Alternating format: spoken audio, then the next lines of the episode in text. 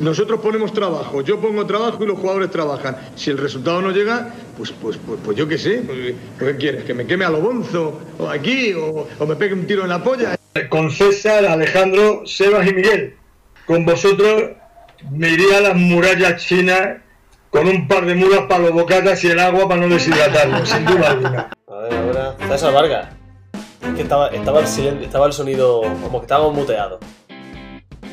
Bueno, eh, muy buenas a todos, ¿qué tal? Bienvenidos a un tiro en la olla, estábamos muteados. eh, solo estamos dos, pero imagino que diremos algo más interesante de lo que sería estar muteados toda la hora. Entonces habéis salido ganando. Eh, ¿Qué tal? Ya sabéis, vuestro podcast rojiblanco de cada martes.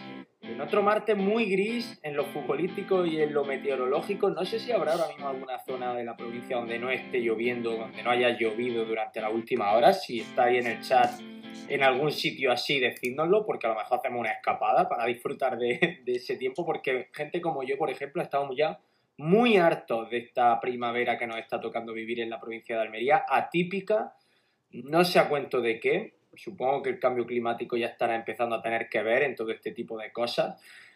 Pero lo cierto es que bueno, la lluvia nos está acompañando y los malos resultados también. En Pastora Almería en Huesca ya está aquí Utelo para traer una uteloterapia y llorar entre todos nuestras penas porque hay mucho de lo que hablar y mucho de lo que llorar, ¿eh? no solo por el resultado, también hay un vídeo arbitraje por ahí que hay que analizar, ya era mucho que nos beneficiara el vídeo arbitraje tres semanas seguidas, tenía que volver, devolvernos a la realidad y para analizar todo esto y hablar de muchas más cosas, aquí conmigo Alejandro Asensio, que bueno, tampoco estás viviendo tus mejores días, ¿no? Muy buena Asensio. ¿qué Bueno, estamos pachuchos, estamos pachuchos. Sí, vamos a dejarlo ahí.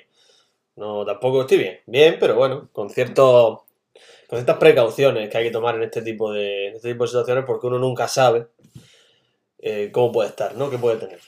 Eh, ¿Es cualquier- la típica persona que, que se enfría cuando hay- hace frío y sale a hacer deporte y tal, que siempre te dice tu padre, abrígate, no sea que te enfríe, y luego estás resfriado? ¿Eres ese tipo No. de persona o aguantas No. bien eso? Soy un tío- yo soy un tío curtido en, en la Sierra de Segura, en Santiago de la Espada. Soy un tío curtido en, en mil batallas. O sea, yo, yo salía a correr allí a 4 o 5 bajo cero. O sea que no, yo no, esas cosas. Buah, Luego también un tío curtido en, en el Piamonte italiano, en Turín. También nevando. Yo he tomado, eh, yo en Turín he tomado helado mientras nevaba en invierno. Yo con mi tarrinilla de helado, ni 2 3 grados bajo cero en la calle, ni- y bueno, y cayendo copos de nieve en el helado. Nada, el frío es psicológico, César. Y para ti esto es jiji jaja, entonces. Esto es jiji, jaja, sí, sí. No, no, he, he de decir que me la estoy dando de, sin serlo. Yo, precisamente en Santiago de la Espada, donde yo pronuncié una, una mítica frase que todavía hay gente que me recuerda de aquellos tiempos, en los que yo un día dije, proclamé que ese día, desde ese día yo me retiraba del frío. Y, y- y adopté la frase para mí. Que si, al- no, no me voy a hacer nunca un tatuaje, pero si algún día me hiciera un tatuaje, yo creo que la frase que me tatuaría sería, yendo yo caliente, ríase la gente. Tirando de refranero español, nunca Sí. está mal. Hoy vamos a hablar del tiempo, ya que estamos aquí, tengo cosas que decir. Sí, sí, sí, por supuesto, por supuesto. Eh, yo además estoy en uno de los municipios que más virales se han hecho por este tema, Roquetas, que ya, ya has visto la playa como está, pero no solo eso, ya has visto también eh, la rambla que pasa por los bajos, eh, que parece el río Guadalquivir hoy. Así que mm, aquí es todo atípico. Sí, a ver, a ver, ha habido, siempre ha habido episodios de lluvia en la provincia de Almería cada cierto tiempo, esto es cíclico. Yo recuerdo en el año 2010, por ejemplo, eh, que hubo varios meses en los que llovía de manera frecuente, incluso el, el Andará pues, llegaba con un caudal abundante al, al mar, un agua esta que ya sea clara, agua de eh, cuando el cauce ya no va tan marrón, que no es de lluvia torrencial, sino que un, un cauce constante, ¿no? Un, un torrente constante de agua. Y esto, bueno, es nuestra época de lluvia, en teoría, el mes de abril. Lo que sí es verdad es que no es típico que la nieve bajo- baje tanto. En mes de abril, cuando los episodios de nieve se dan, suelen ser en, cotas muy altas, suelen ser en 2200 metros, en Calar Alto, en Sierra Nevada, suelen ser en la Sierra de Gado, en la Sierra de los Vélez.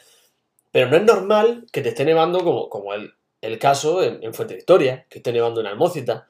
que esté nevando en, en pueblos como, como el caso de, me parece que en Serón está nevando, decir, a, a cotas de 700, 800 metros. Eso sí es verdad que no es normal en el mes de abril.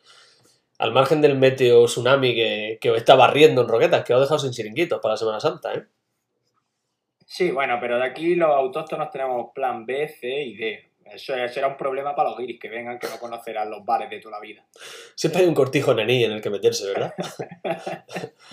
Eh, Eh, el- me voy a Fondón este fin de, por cierto. Ojo, Ahora que me acabo de acordar, me voy a Fondón. Veremos a ver cómo está todo aquí. ve- veremos a ver si no nos encontramos allí.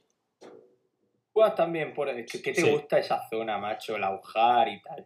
Yo soy una, soy una leyenda en esa zona. O sea, en lo- Así es que yo he, he subido a esa zona, esta es la segunda vez que voy a subir este invierno, invierno, consideramos esto invierno todavía, y los dos, las dos veces aleatorias que he subido ha coincidido que vas a estar tú allí. Yo es que suelo estar mucho allí. Es decir, puede ser que nos encontremos, porque eh, la última vez que estuviste, yo degusté unos churros en la plaza mayor de la Alpujarra, en la Ujar de Andará, y minutos después tú degustaste unos churros en la misma mesa que yo. Pero yo ya no estaba. Efectivamente. Pedí que no la limpiaran. Correcto, correcto. Para... Que no te preocupes, que yo conozco a los dos que han estado aquí, no me da asco, que bebo el trocillo de chocolate que le ha quedado en el vaso de plástico. Oye, una cosa, correcto, la churrería Lorenzo, Tony Madridud, correcto, churrería Lorenzo. Eh, una cosa, eh, quiero mostrar mi admiración, que yo sé que es lo que la gente espera hoy en esta utiloterapia, en la que la temática principal es la Unión Deportiva de Almería. Quiero mostrar mi admiración a Roberto Brasero, el meteorólogo de Antena 3, Pasado con brasero. que es un máquina, que es un máquina, y quiero decirlo aquí, que se sepa, que ese hombre es un máquina. Eh, Roberto Brasero hoy, he visto el tiempo, eh, intento no ver mucho Antena 3, pero el tiempo me lo creo más o menos, ¿no? Que si también nos mintieran en eso, pues imagínate. El tiempo me lo creo. creo que ahí poca manipulación informativa va a haber, ¿no? Pero bueno, no sé, que un día lo... En fin, vamos a dejarlo ahí. Y el, el hombre, pues está poniendo imágenes de, de esta- este episodio de climatología adversa que estamos viviendo. Climatología adversa entre comillas, porque aquí no viene de escándalo, porque hasta que nos vuelva a llover, a ver cuánto tiempo pasa, ¿no? Pero sí ha puesto imágenes de, los- de los chiringuitos destrozados, de la línea, de, en fin, se ha ido por diferentes provincias. Y también está hablando de la, de la nevada atípica. El titular ponía nevada inusual en el sureste español. Y ponía Almería. Nevada inusual en Almería. Y el, eh, el titular daba la sensación, o hacía pensar al que lo viese y que a lo mejor no tenga mucha costumbre de la zona, de que es que aquí no nieva nunca. Que es lo que suele pensar un grueso de la población española, es que en Almería no nieva nunca que es una falsedad enorme. Almería es una provincia donde nieva mucho más que en la mayoría de las provincias españolas. ¿Por qué? Básicamente porque somos una de las provincias con mayor altitud media de España. Básicamente. Y porque tenemos picos de más de 2.000 metros, va- mucho en la provincia. Pero bueno, y entonces ha apuntado Roberto Brasero. Sierra de Gádor, un trabajador, una antena, yo entiendo que son las antenas que se ven por encima del ejido, ¿no? los picos que se llaman las dos Sí, hermanas sí, sí. El Cerro del Morrón, que tiene más de, do- de 2.200 metros de altura, en la Sierra de Gádor, y él apunta, en esta zona suele nevar, porque es una zona de alta montaña, y de hecho, de hecho, dice, lo, que no es normal es que lo haga en esta época, tan copiosamente como ahora, dice, pero de hecho en la zona hay tradición de nieve, porque si la analizan, no solo por alta montaña, hay nombres de nieve, hay pozos de nieve. ¿Y eso quién lo dice? Eso no lo dice una persona solo que sabe, sino también lo dice una persona que quiere saber. Y como cada vez son menos típicos este tipo de personajes, personas que quieren saber y que muestran su conocimiento y muestran sus ganas de aprender, yo quiero, quiero hoy destacarlo y quiero mostrar aquí mi admiración a Roberto Brasero, que sé que no me va a escuchar, pero yo le rindo este pequeño homenaje. Ya que dice eso, yo he trabajado con Roberto Brasero. Los seis meses que yo trabajé en lo informativo de Antena 3, estuve pues en la mesa de al lado, eh, porque deporte, la sección de deporte está al lado de la del tiempo. Viene Miguel, por Sí, cierto. sí. ¿Qué pasa, chavales? ¿Qué pasa, Miguel? Muy buenas. Estamos grabando a Roberto Brasero, que seguro que es lo que te esperabas que estuviéramos haciendo en la utiloterapia de hoy. Sara, continuad, continuad. Em, y, y simplemente de señalar que no hace ningún papel, es decir, es así de cercano, simpático y amable como parece luego en, la pantalla. O sea, un tío que ha llegado ahí por, por ese desparpajo que tiene sin hacer ningún papel. Me alegra que te caiga bien Roberto Brasero, porque a mí me caía muy bien. Hay una. Hay una. Ya se habrá saludado a Miguel. Hay una película que estoy viendo. Estoy viendo porque me duermo, pero la paro y la sigo al día siguiente. En Netflix ahora. Que habla de Miguel. No sé qué. Que es un meteorólogo. Creo que, creo que no es real, no está basado en hechos reales, pero es un meteorólogo argentino.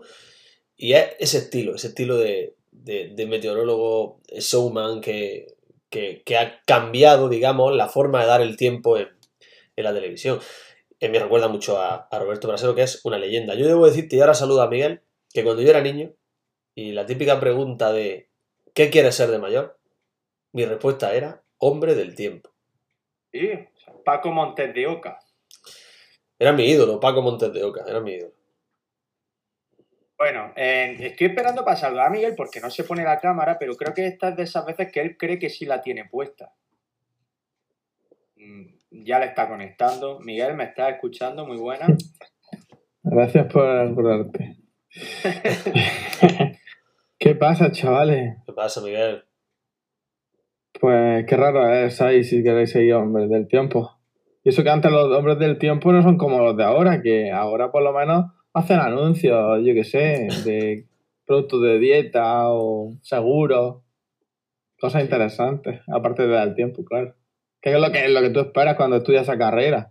Dices, tú voy a estudiar esta carrera para poder decir, uh, para que te, te, te, que tenga un anuncio de... De Bankinter. Igual que aseguradora. Sí, sí, sí. Qué lástima, Mira, tío. También ahora hacen una función muy buena que es comentar fotos que les pasa a la gente, porque como todo el mundo sabe, si eres hombre del tiempo, tienes que saber comentar un amanecer en Zaragoza. a ver, voy a comentar son. Bueno, y aquí el amanecer que nos manda Juan. Y hay gente muy pesada, tío. Hay gente muy pesada porque hay gente que manda fotos todos los días. Y yo me imagino al típico eh, jubileta que sale por la mañana con el perrillo a pasear y le llama la atención algo, le hace su fotico y la manda al tiempo. Y ya, incluso esos Entonces- hombres del tiempo, esos meteorólogos o mujeres del tiempo, ya hablan de esa persona como, como si fuese un colaborador más de la televisión. El otro día se enteraron de que uno estaba en el hospital porque no había mandado fotos. Dijo, ¿viste? Coño, dice, está en el hospital. Bueno, que llevamos ya casi 20 minutos de directo, creo que es momento de entrar en materia, hablar de lo que nos deparó el partido de Huesca, si os viene bien, si no, pues seguimos hablando de otra cosa. Pero creo que la gente también está aquí para escucharnos hablar de eso. Por cierto, eh, bienvenido a todos a este directo, a Aarón, a De Gallardo, Tony, en fin, Juan Ángel acaba de llegar, Papayo. Aarón, que dice que, acompañe, que nos está acompañando mientras analiza el partido para hacer su hilo de Twitter. Nuestro pésame, Aarón, eh, a lo que te comprometiste en su día creyendo que este año sería eh, más alegre de lo que está resultando ser en esta última semana, pero eh, te lo estás comiendo también. Eh, bueno, que 1-1 en Huesca hay muchas cosas de las que hablar. El juego de la Almería, lo que hizo el VAR, el colegiado, porque al final el VAR es una máquina. Eh, luego el futuro, ¿eh? yo tengo muchas cosas que decir del calendario de los equipos. Tengo algún bombazo personal, Ojo. objetivo, que, que quiero de- decir aquí, que quede constancia de ello. Pero todo se andará, en fin. 1-1, eh, si queréis, empezamos un poco por el juego y por lo que hablamos siempre. ¿Qué, qué sensaciones os dejó ese empate en Huesca? Sensio, empiezo por ti. A ver, yo hoy vengo, debo decir que vengo mm, en modo, modo brújula, es decir, vengo a descubrir qué pienso. O sea, ni he pensado, no tengo ganas de pensar sobre el partido, pero estoy seguro de algo, y es que voy a estar muy en desacuerdo con la mayoría de vosotros. ¿Sabes quién era la brújula?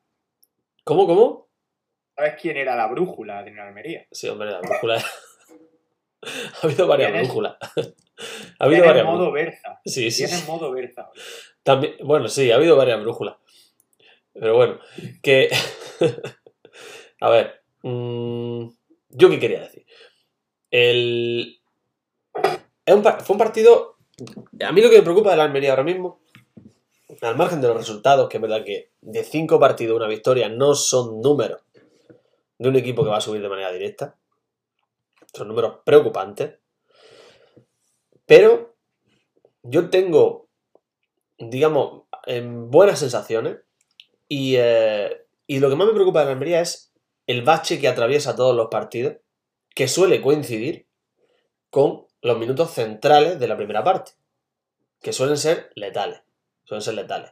Es un bache de juego, un bache de presencia en el campo contrario, se ve siempre superado y llega, llega al final de la primera parte y cambia todo. Y cambia todo. También sucedió en Huesca, también sucedió en el Alcoraz. Al principio se vio superar un poco, en este caso también al principio, porque el Huesca va muy bien por banda, genera mucha superioridad en, ambos costados. La banda derecha con, con Gerard Valentín fue Gerard Valentín y Mar Mateus son quizá los mejores carrileros de los mejores de la, categoría. Y, luego, luego el lateral Miguel eh, llegaba arriba también de maravilla. Es decir, generó mucho peligro y, eh, ahí pues, vino todo lo que, lo que pudo hacer el Huesca. Y el Almería sufrió. Pero oye, yo me quiero quedar con la reacción del equipo de los de Rubi. Quiero quedarme con la reacción de un Robertone que para mí sigue demostrando que es titularísimo y a día de hoy quizá el jugador más en forma del equipo, en mi opinión. Eh, y, quiero quedarme con ese 1-1 a descanso que dio sensaciones el equipo de poder irse arriba, que frenó una racha muy buena, muy buena del Huesca, un Huesca que va en ascenso, un Huesca que está encontrando sus mejores resultados ahora y, que, y que daba la sensación de que podía llevarse el partido. Un partido que yo creo y culpo en absolutamente, aunque vosotros digáis que no, a una decisión arbitral absolutamente, absolutamente errónea errónea. Errónea, desproporcionada y que no guarda ningún tipo de lógica. Yo creo que si el, y esto, esto es ventajista, ¿no? Pero creo que si el, partido se hubiese desarrollado en unos en una situación normal y el Almería hubiese mantenido su 11 futbolista durante los 90 minutos, yo creo que el partido se lo llevaba. Sí, a ver, yo no sé si el VAR tiene la culpa sí que evidentemente condiciona media hora de partido, obviamente.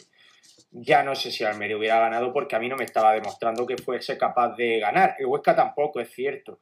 Pero lo que nos invitaba a pensar las circunstancias que estábamos viendo en el campo era que estaban pasando los minutos sin que sucediera nada.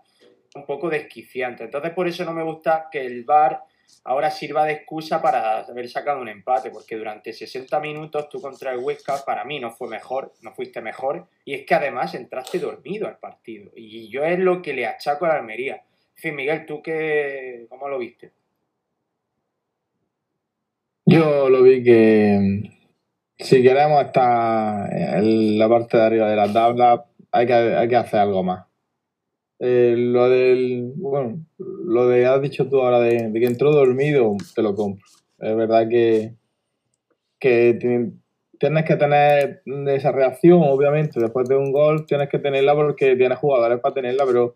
Y si quieres estar arriba, tienes que tenerla, pero no puedes verte en esa tesitura antes de que. Para tener que reaccionar, para tener que ir a por el partido, para, para, para morder. La verdad que no. Yo, sinceramente, sigo pensando, seguía pensando hasta hace un momento que la Almería había perdido porque las sensaciones de habernos, de haber sido una derrota, pero me acaba de recordar Asensio que, que empatamos, que fue un 1-1 y, un punto lo mejor de, del partido. No, a mí no me gustó, la verdad, el, el equipo y obviamente porque la comparar con, con el equipo que hemos visto jugar hace un mes, que ha vuelto a cambiar el mes y otra vez no han cambiado el equipo, parece que, esto va por meses pares e impares, y mucho menos al, al, Almería, que sacó 12 puntos de ventaja con respecto, que gracias a ese colchón mm, no hemos caído más abajo, que estamos terceros, o no creo que estamos terceros, me parece. Sí, sí, sí. No, no tenía yo previsto esta tarde participar, sinceramente. Venía aquí a hacer deporte un poco y me habéis pillado un poco. No me he preparado el, informe, sinceramente, pero que, que cuando, cuando el partido es de edad para estar pendiente de una cosa de otra es porque no está intenso. Y nosotros pienso yo que lo vimos, o yo en, mi caso, lo vi un poco con esa, de esa manera en, la silla y en la peña, un poco distraído porque no, no generamos hasta que le dan ese golpe que, que es el gol y, y bueno, pues tenemos calidad y eso es un poco la nota positiva. Tenemos calidad como para hacer el empate, pero después yo no quiero nombrar al árbitro. El árbitro, bueno, pues sí, porque falla y para mí falla. pero yo no veo excusa, yo veo más, más, mm, más responsables los jugadores, en Pero- este caso, porque bueno, Rubi no, a mí no tiene la, la papeleta, que para mí son los jugadores los que no se ponen, no, se- no, no echan más leña ahí al fuego para llevarse el partido desde, desde el principio. ¿Cómo no se va a culpar al árbitro? Si está expulsando a Kieme. Que yo ya lo dije, el, este hombre, López Toca, ya lo dije en su momento cuando, cuando hizo la barbaridad de Leganés, que eso, contra Leganés, que eso de po- poco se ha hablado de aquello. Poco se ha hablado de aquello, porque yo lo di- dije que en aquel caso ese penalti lo pita alguien o que no ha visto un partido de fútbol en su vida o que es mala persona. Y vuelve a pasar, vuelve a pasar. Yo no quiero hablar que este hombre sea mala persona. No quiero decir eso, porque no lo conozco. Pero que no ha visto un partido de fútbol en su vida, sí. Y siendo árbitro me cuesta creerlo. Porque tú no puedes expulsar a un futbolista como, co- como aquí, porque ha braceado, porque ha puesto la cara en el cuello de un rival. En el cuello, la, la mano, perdón, en el cuello de un rival. Luego encima pone en el acta que ha golpeado deliberadamente a Gerard Mira. Valentín. Cuando no ha golpeado deliberadamente, se ha girado un braceo desafortunado, pita falta, saca tarjeta amarilla y punto. Punto. Si quieres sacar amarilla. Porque tampoco lo veo Sí. para eso. Y luego en ningún momento, mira, hay contacto visual de aquí con el jugador. te llama el VAR el para eso. No, no está ni en juego, bueno, está saliendo del- de la bota del, del defensa o del portero. Eso te condiciona, te condiciona media hora con uno menos. Y para colmo, en los minutos finales, te llama el VAR. O sea, te llama el VAR para eso, para lo de aquí. Tú vas y lo ves y demuestras que no tienes ni idea de fútbol, como ya demostraste en el Almería Leganés de la temporada pasada. Pero es que luego el VAR no te llama para decirte que la expulsión de Juan Villar es también desproporcionada. Porque Juan Villar no le hace nada. No le hace nada. Villar pasa por encima, le roza con los tacos, el otro exagera. Es decir, ¿me podéis decir que el Almería tuvo un despiste defensivo, que Babis tuvo un despiste defensivo, que yo creo que lo que hace es dejar el balón pasar porque escucha algo? Es la sensación que me da. Creo que a lo mejor pensaba que Fernando le había pedido la pelota o algo, no lo sé. El fallo de Fernando para mí, no de Babich. No sé. Eh, Babis la deja pasar y se gira como diciendo, me la estáis pidiendo. Mm, él, él lo sabrá mejor que nosotros, evidentemente. Me podéis decir eso, vale. Pero tiene un mérito enorme que con unas decisiones arbitrales tan injustas y que, que condicionan tanto el partido, el equipo haya sido capaz de sacar un punto en Huesca, que es el Huesca, que es un equipo que está en muy buen estado de forma y un equipo que está llamado a luchar por el ascenso directo desde el principio de temporada. A ver, el eh, tema del árbitro porque la como no, no es el, el 100% del culpable de, de no haber ganado. pues. eh, a ver, es que pero primero, David Bayo se ha suscrito, muchas gracias, David. Cinco mesecitos ya de suscripción. Eh, solo te falta saludarme cuando me veas por el estadio, por lo demás bien. Lo segundo, el árbitro, lo, lo del árbitro fue indigno, profesional. O sea, expulsar por eso a un futbolista es completamente indigno. De loco, de ¿Qué loco. pasa? ¿Qué me pasa a mí cuando suceden estas cosas? Enseguida pienso que yo ya de por sí ahí estaba enfadado con el equipo porque me estaba pareciendo insuficiente lo que estaba viendo y cuando vi que pasó eso, yo pienso, vale, este es el pretexto perfecto para que ahora demos por bueno el empate y para que se, se anule todo lo que hemos hecho hasta ahora.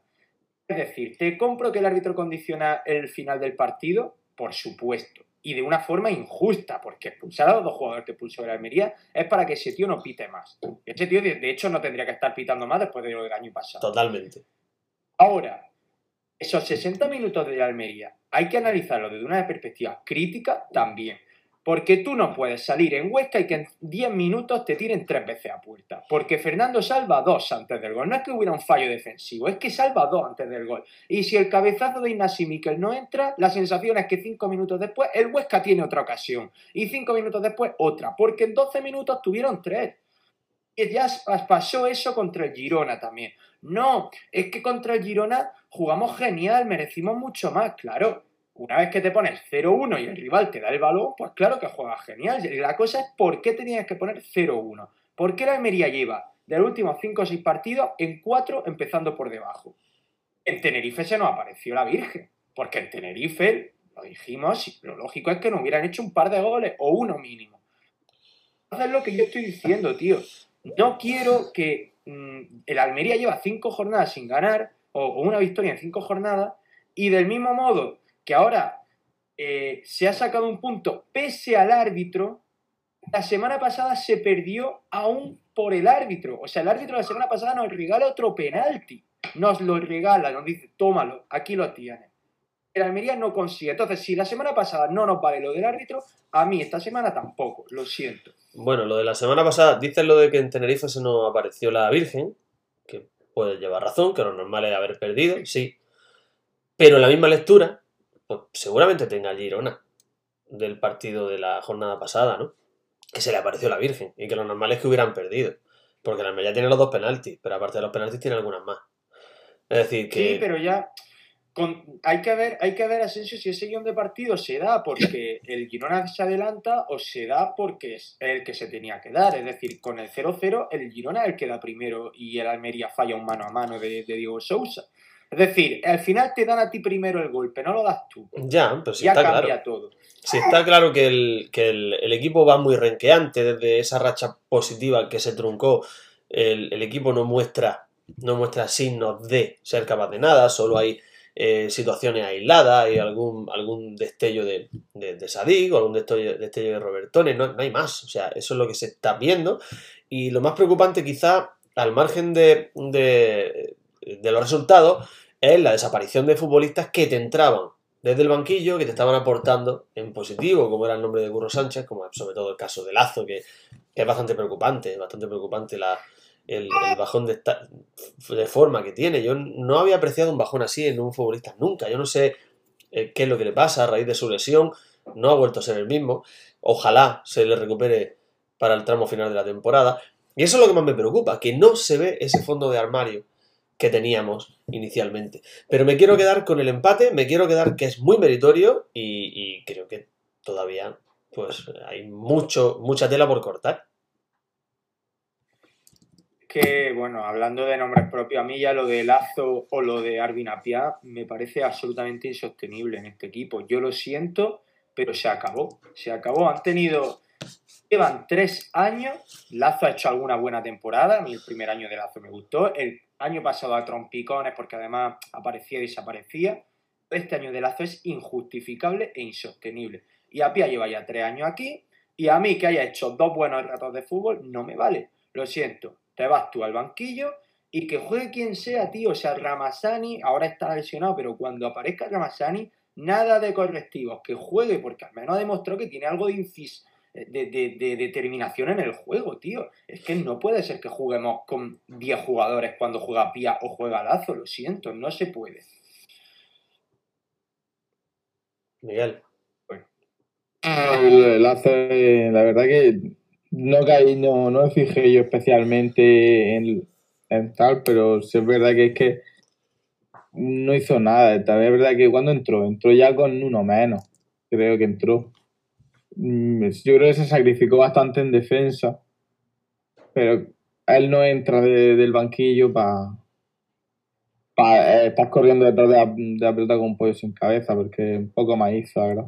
Si yo de- en actitud no se le puede decir nada, por supuesto. Yo lo de Apia no estoy contigo, César. Creo que se debería tener en cuenta un poco más lo de...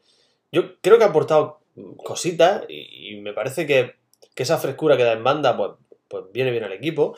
Es verdad que a nivel de, de- presencia y de importancia no es ni mucho menos lo que se esperaba de él, pero un jugador todavía muy joven, un jugador que se puede considerar que está relativamente en formación. Y, pero lo de Lazo a mí lo que más me preocupa no es su actitud, que me parece que la actitud no es reprochable, sino su imprecisión.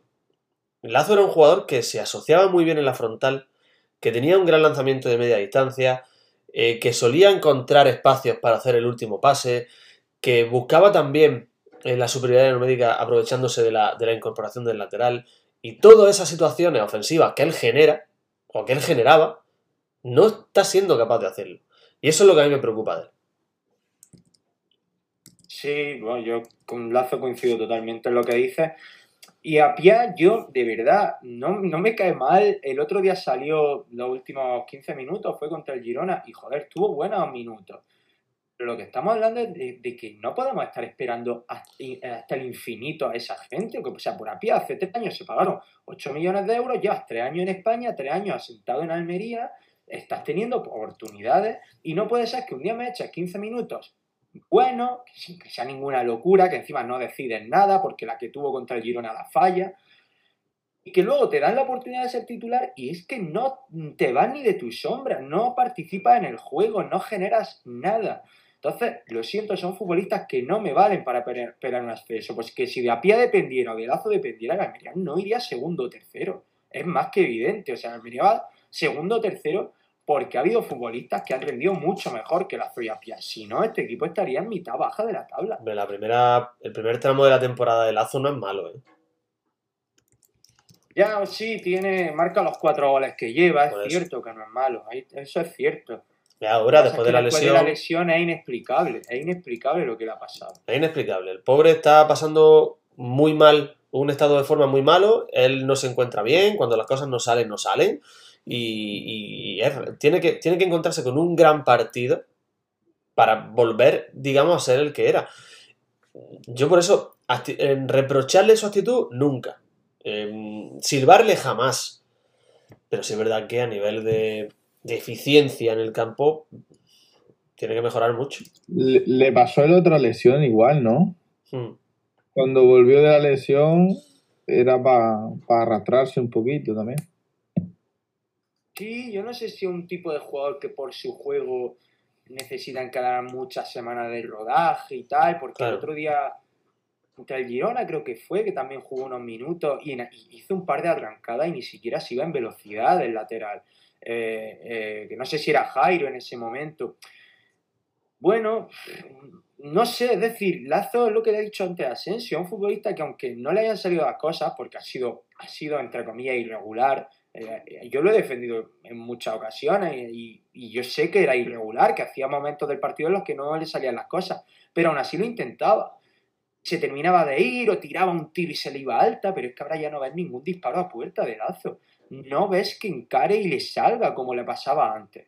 Entonces, no sé si es porque necesita tener una confianza extrema en sí mismo, porque necesita tener varias semanas de actividad, de competición para estar al 100%, pero evidentemente no le da en un equipo ahora mismo con la exigencia de la Almería en las últimas ocho jornadas. Lo que está haciendo el ACE está años luz de lo que se esperaría de un extremo no titular, sino de rotación de un equipo que va tercero. Yo me quedo con eso que has dicho, me quedo también con lo que ha dicho Juan Ángel, lo que acaba de escribir Juan Ángel en el chat, que dice que no hemos visto a, a un lazo de titular, siempre desde el banquillo y anímicamente estará destrozado. Desde su lesión ha desaparecido de las alineaciones y yo creo que eso va muy en sintonía con lo que tú estás diciendo, César, y es que un futbolista que para desarrollar su mejor nivel necesita sentirse importante dentro del equipo.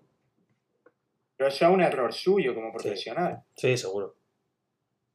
A otro extremo quizás, quizás, quizás quepa, ¿no? en, ese en esa titularidad, en vez de una PIA o no sé, en vez de otras probaturas que ha probado Rui, porque el equipo siempre está variando.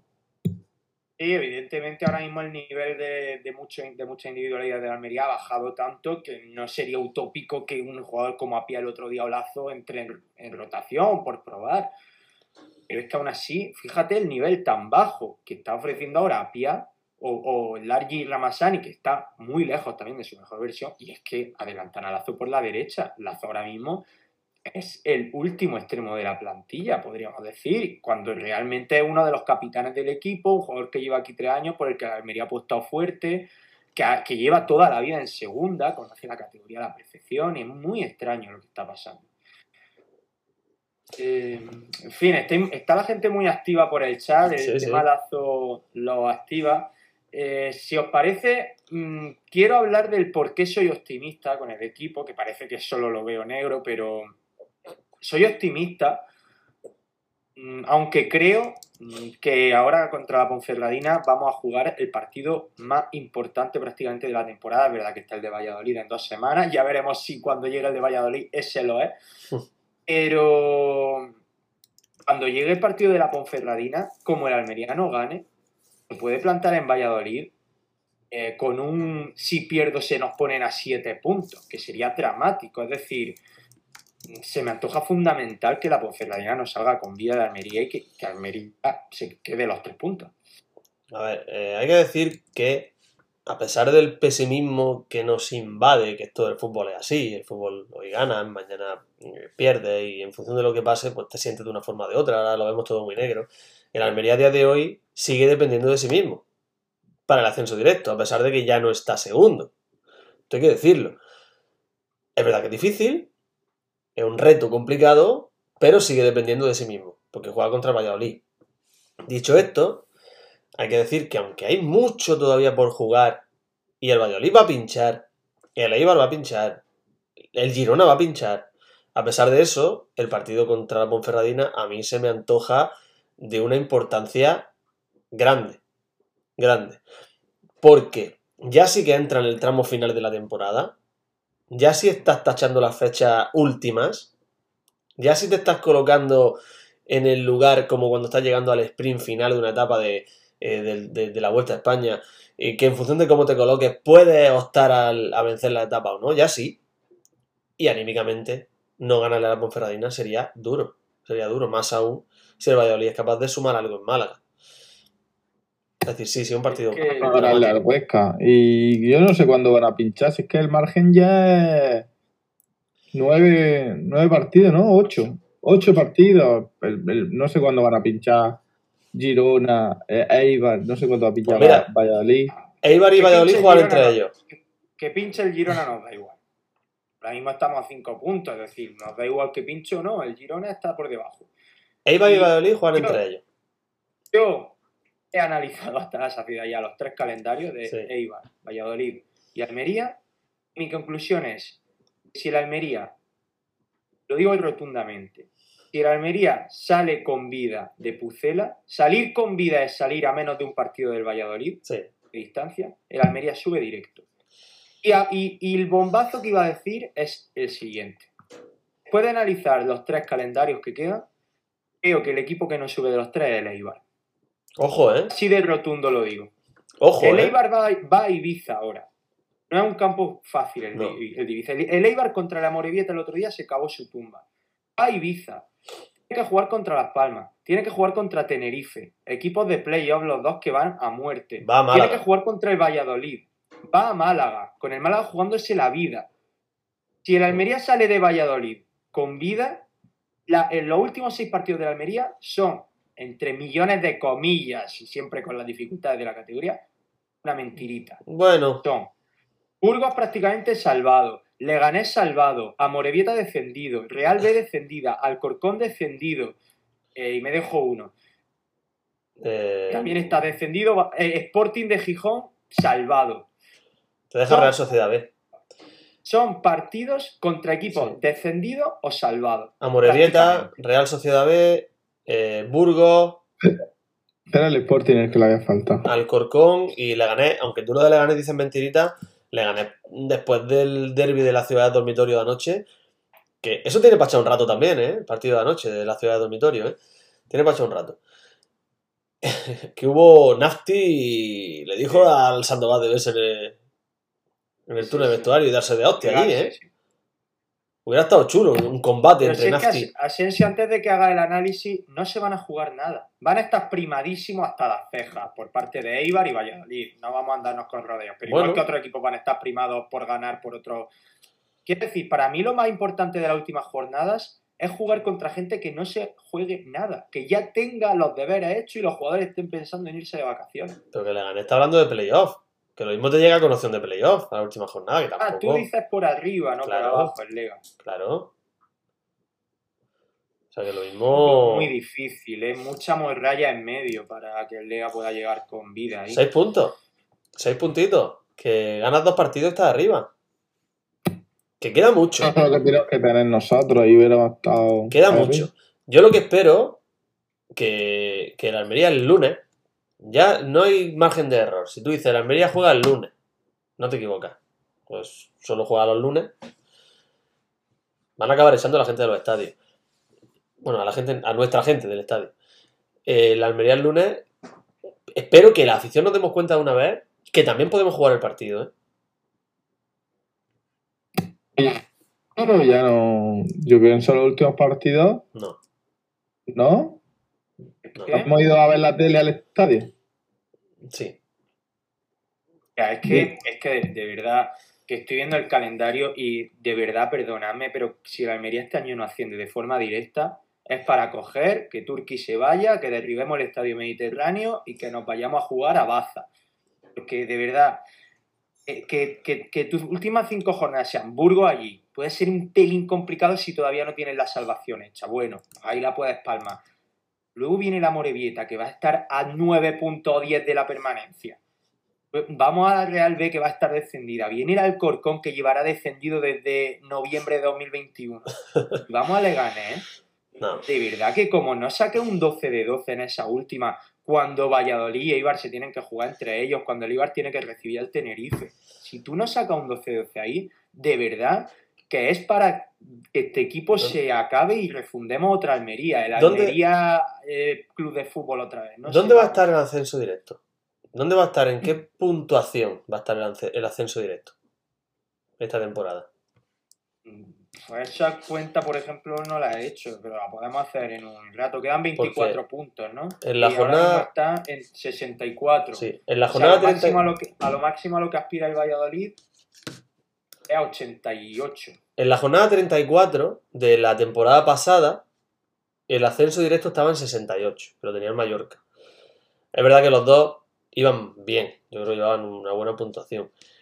Y llegaron a sumar, al final de la temporada, llegaron a sumar 82 los dos, disparados, el, el Leganés se quedó en 73 con el Almería.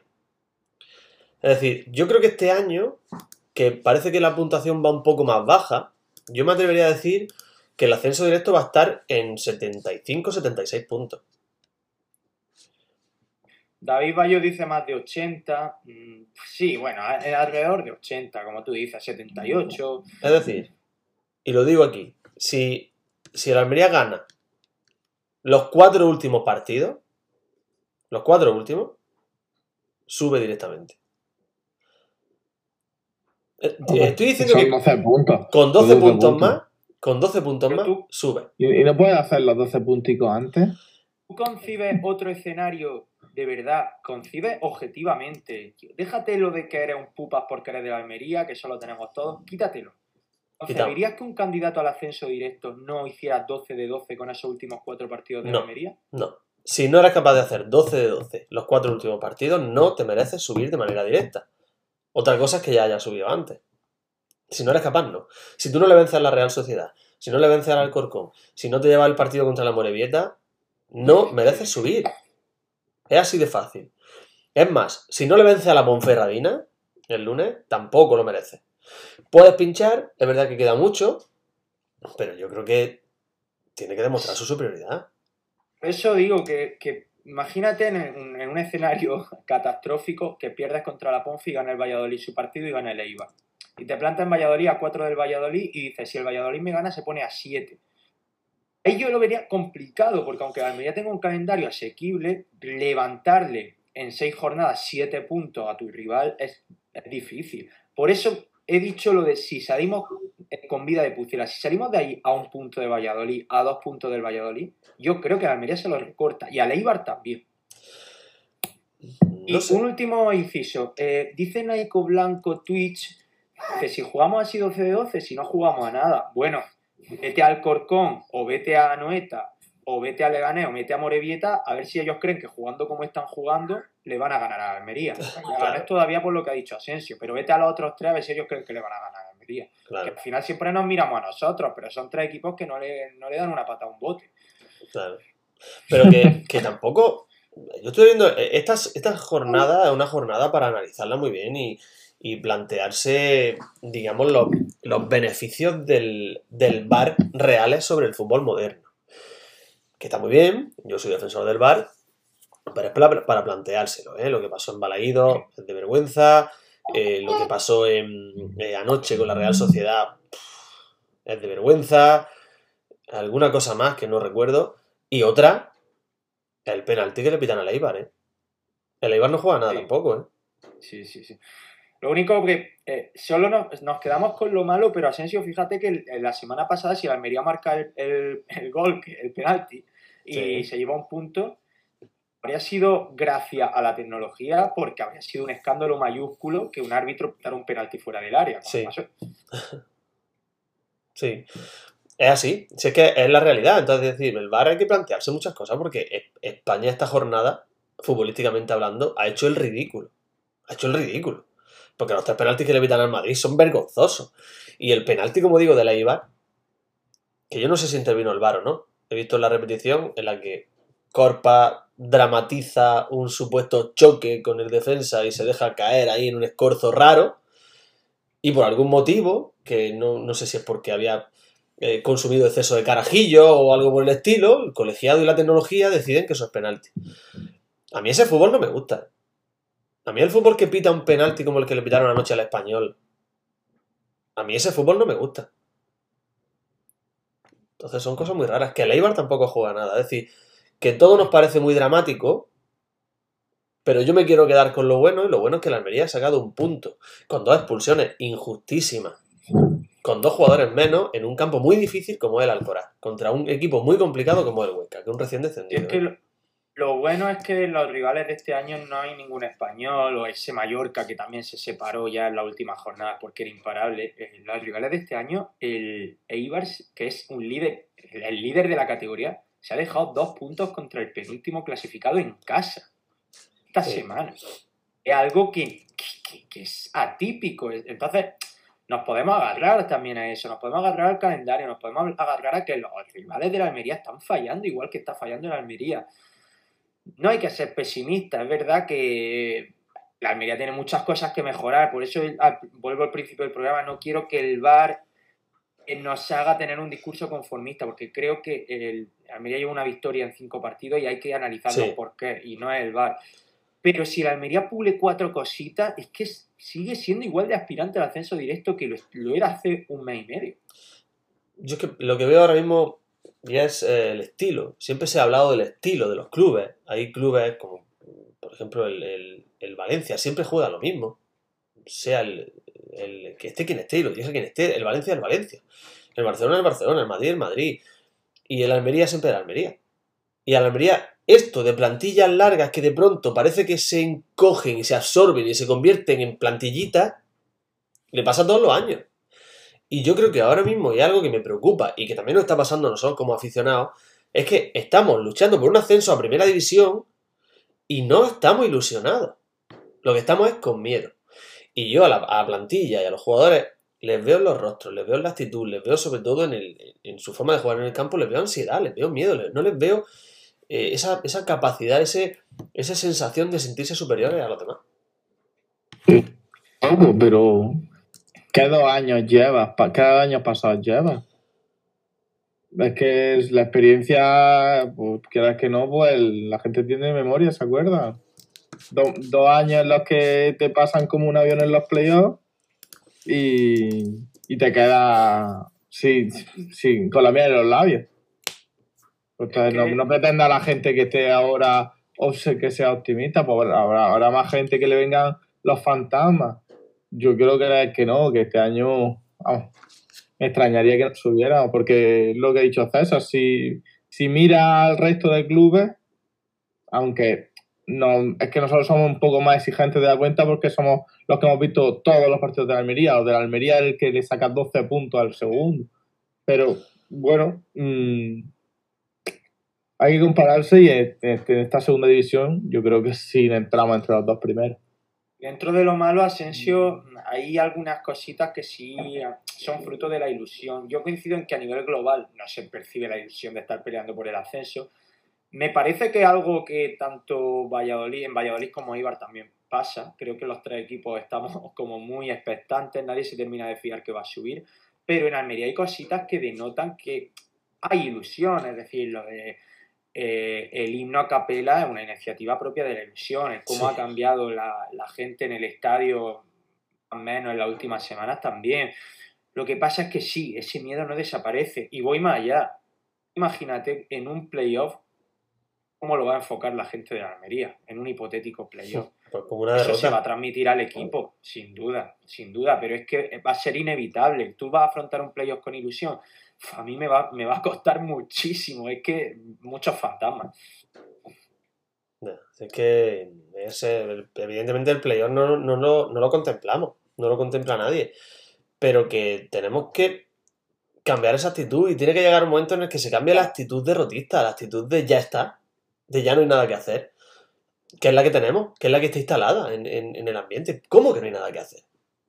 Si queda un montón de todavía por jugarse, hay muchos puntos en juego. Y como estoy diciendo, si el ascenso va a estar, que no creo que me equivoque, en- he dicho 75, quizás muy optimista. 77, 78 puntos, Una victoria más, ¿no? Tienes que ganar 5 partidos.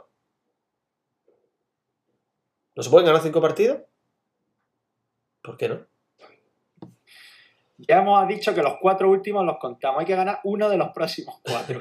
Y va a ser el lunes, va a ser el lunes contra la Ponferradina. Bueno, viene Yuri, ¿no? Viene Yuri, viene aquí en casa, ¿cuánto hay aquí en el Mediterráneo? cuatro. Madre mía, que viene Yuri. Cuatro. Hace ganamos 6 de los 8. Otra vez ese tío aquí. Otra vez ese tío celebrando un gol, haciendo, mandando callar. la- Otra vez. Bueno, el Almería también tiene a Sadi Kumar, eh, a quien nos agarramos todos, que por cierto, muy buena la jugada del gol, eh, que no se pase por alto. Esa apertura a banda de primera de Sadik Sí, a sí. Bueno, el luego el gol, robertonismo siempre presente. el gol, el, el gol que marca, que le, que le anulan por, por fuera de juego. Es un golazo, ¿eh? La definición es de quilate. La definición es de delantero de nivel. Porque le pega el palo da- corto. ¿no te da la sensación como que va a empezar a hacer el imbécil delante del portero que hace un amaguito y como que recuerda que Rubi lleva todo el año trabajando eso con él y dice, hostia, no, que esto es lo que no tengo que hacer y acaba tirando. Yo creo que, yo creo que Rubi le ha puesto un collarcillo esto de los de descarga eléctrica que le ponen a los perros. Y cuando ve que empieza a hacer cosas raras, le, le da el botoncillo. hace ¡pum! y ahí lo nota él. Entonces dice, "Voy a- voy a. Sí, sí, sí, sí. Es que dio esa sensación de pronto y, ah, no, venga, voy a tirar. Y la clava súper bien, claro. Pero Golazo. toda la ¿Qué? pinta de que le iba a hacer cuatro bicicletas al portero. Que esa, que esa es otra, otra jugada de la que hay que hablar. Porque una vez que interviene el bar, pita la falta, ¿no? Sí, eso fue absurdo también. Pita la falta a Robertone, ¿no? Claro, la, la falta, efectivamente, el VAR no la puede pitar porque el VAR solo en- entra en, en tarjeta roja, pero el árbitro sí podría haber dicho, venga, la pito, sí, sí, si fuera de juego, pito esta falta. Claro, yo he dado gol, pero como no es gol, tengo que decir que sí es. Entonces tengo- amarilla además al jugador, o sea, aunque tú hayas pitado fuera de juego, Claro. si has dado la ley de la ventaja en esa falta, que menos que aunque sea fuera de juego y, y no saques falta, pero al menos sácale la amarilla al jugador. Por eso te digo que, que yo no me creo, que no, no puede haber alguien que sea tan sumamente malo en arbitrando un partido. No, no puede ser. O sea, es que son muchos sí. son errores de bulto y. Que no, ¿eh? Eh, pues por cierto, no fue roja, ¿no? Porque, bueno, no fue roja, pero vaya dos partiditos de Juan Villar con el Almería, ¿eh? en los últimos dos. eh, para. eh, Quizá le viene bien esta semanita sin, sin jugar. Eh, ha dicho alguien por ahí que a lo mejor les cae más de un partido a cada uno. A mí me extrañaría. No creo que le caiga más de un partido a, ninguno Pero- de los dos. Vaya. ¿Cabe, cabe, mm, eh, ¿cabe algún tipo de reclamación por parte de la Almería? Yo ¿Por qué? imagino que sí. Porque yo creo que, que si el Almería lo argumenta y hace algún tipo de, de reclamación o apela esas expulsiones, yo creo que le podían quitar hasta la roja. Porque no son rojas ninguna de las dos. Sobre todo yo creo que no es roja, para mí ninguna, ¿eh? pero digo a la hora de quitar, yo sobre todo la de Juan Villar, porque eh, la de Akieme, si el árbitro pone que hay un manotazo y efectivamente lo hay, nos parezca más, más o Pero, menos, hombre. pero lo hay, el comité puede decir, no, es que el árbitro lo ha interpretado bien porque hay un manotazo. Pero no Pero. Juan Villar dice que hay un pisotón y no hay ningún pisotón, le raspa un pelín con el taco, pero Pero manotazo hay mucho en, el- en los partidos. Ah, ya. Pero una vez que el árbitro interpreta así, quitarle las razones es como decir, no ha habido un manotazo. No sé si me estoy explicando. ya, ya, Como ya, te cuando, pitas- cuando el árbitro pita un agarroncito dentro del área, penalti, el VAR no se lo va a quitar. Porque dice, eh, ha habido un agarroncito. Cosa es que el árbitro lo ha pitado. No sé si me explico. No sé, a mí yo eh, voy a lo de... an- a lo- vuelvo a recordar lo que he dicho antes. A mí este fútbol no me gusta. No me gusta. El fútbol de estos árbitros que no, no parecen conocer este deporte. No, no, no. Y aparte, aparte, bueno, no quiero volver a enredarme en el bar, pero es que lo de aquí me tiene. Igual que he dicho que es más, es más fácil que nos quiten la de Juan Villar, para mí en el partido tiene más delito la de Aquieme, porque la de Juan Villar el árbitro la ve en directo. A lo mejor el árbitro le ha parecido ver un pisotón, todos fallamos, no pasa nada, aunque luego el bar se lo tuviera que haber dicho, pero en directo tú puedes ver un pisotón. Pero que la de Aquieme, tú la veas, no pites nada, vaya a ver esa jugada sosegadamente a posteriori en frío al bar e interpretes que es roja, me parece apoteósico, vamos, o sea, me parece de, de, de psiquiatra. Sí, sí, sí, sí, totalmente. Que me recordó, recordando tiempos infaustos, dolorosos, que no es necesario eh, poner aquí encima de la mesa de nuevo, pero me recordó a Mateo Laos. Me recordó a aquel Mateo Laos que expulsó a, a 16, 17 miembros de la plantilla en tres partidos en una misma temporada. Aquel árbitro que luego le pusieron la etiqueta de árbitro estilo inglés que deja jugar, pero que lo- la única realidad es que deja jugar solo a los grandes porque a los pequeños los masacra y a la Almería lo hizo polvo. Es decir, me recordó a aquel árbitro, me recordó a, a aquel Mateo Laos. Quiere decir que López Toca todavía puede subir a primera y acabar siendo el favorito del Madrid y de Barcelona. Sin duda, sin duda. Bueno, pues vamos a ir dejándolo, ¿no? Que llevamos ya una horita de, de programa. Eh, no sé, Sí. eh, ¿no os parece bien? Sí, a mí me parece estupendo. Esta tarde de lluvia, esta tarde de lluvia eh, bonita, agradable, una tarde preciosa para coger un libro y, y esperar a que llegue el partido de Champions. ¿verdad? A las 9 de la noche ese Atlético Manchester City. Eh, pues nada, lo bueno de que la Almería juegue los lunes es que podemos aspirar a hacer previa, o sea, ya lo iremos hablando de todas formas, pero es como cuando jugamos sábado, un domingo, que estamos todos liados vivos, un lunes, bueno, se puede optar. Así que Utelo quizá vuelva ahí y si no, Utelo volverá el martes. Eh, Miguel, has llegado a tiempo, que es lo importante. Además, dándonos una lección de vestimenta hoy a Asensio y a mí. O sea, ni- nada que objetar. Muchas gracias. Soy un libro abierto en el fútbol para mí y me encanta escucharos y, y- me enseñáis un montón. Intentaré que mi informe de la semana que viene eh, me parezca más a vuestro análisis. Que lo dicho, Asensio, eh, nos vamos, vamos hablando, ¿vale? Y que tenga una buena semana. Bueno, ya está, vamos, vamos a disfrutar lo que queda de tarde. Miguel, ha sido No un sé si nos ha quedado, no sé si nos ha quedado un Nutelo optimista o pesimista al final. Yo creo que optimista. Yo creo que lo deberían decir en el chat de irnos. Porque ha- ha- no sé si ha sido J. Uda, creo que ha sido J. Uda, que estoy buscándolo, que ha dicho algo así como que. Ah, sí. J. Uda dice: Asensio pasa de la ilusión al miedo en cuanto recuerda a Yuri. Dice: Así estoy yo. O sea, ha sido, ha sido un. Ha sido un Nutelo. Un Nutelo apretadillo, ¿sabes? De eso que dice. Bueno, Bueno, José David Bayo, que siempre es crítico y pesimista, como buen almeriensista, y dice 21 de 24. O sea que hemos actuado positivamente ahí. yo, yo he dicho que se sube con 78 y que la Almería va a ganar 5 partidos. O sea, optimista. Pues ya está. Optimistas con el culo apretado, como dice mi punto. Me ha gustado esa, esa definición del programa. Optimistas, pero no mucho. Eh, pues nada, Asensio, que vamos hablando, ¿vale? Un placer. Y gracias a todos los que habéis estado con nosotros en este directo de Twitch. Gracias también a los que nos vais a escuchar los próximos días en Spotify o en YouTube o aquí en Twitch, que el programa sigue, sigue colgado. Y no os preocupéis que ya os he dado mi veredicto, ya os he dicho qué equipo de los tres no va a subir. Al equipo catalán no lo he querido nombrar en todo no he querido pronunciarme sobre sus opciones de ascenso porque no viene a cuento. O sea que ya está, que se sube, no os preocupéis. Gracias a todos.